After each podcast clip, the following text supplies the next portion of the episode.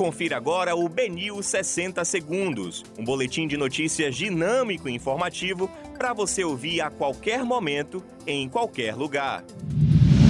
Olá, ouvinte, boa noite. Hoje é quarta-feira, 9 de junho de 2021. Eu sou Yasmin Barreto e está no ar a segunda edição do BNews 60 Segundos.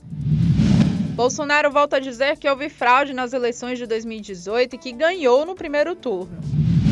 Depois da Mastercard, Ambev também anuncia que não vai expor a marca na Copa América, mas em contrapartida continuará patrocinando o evento.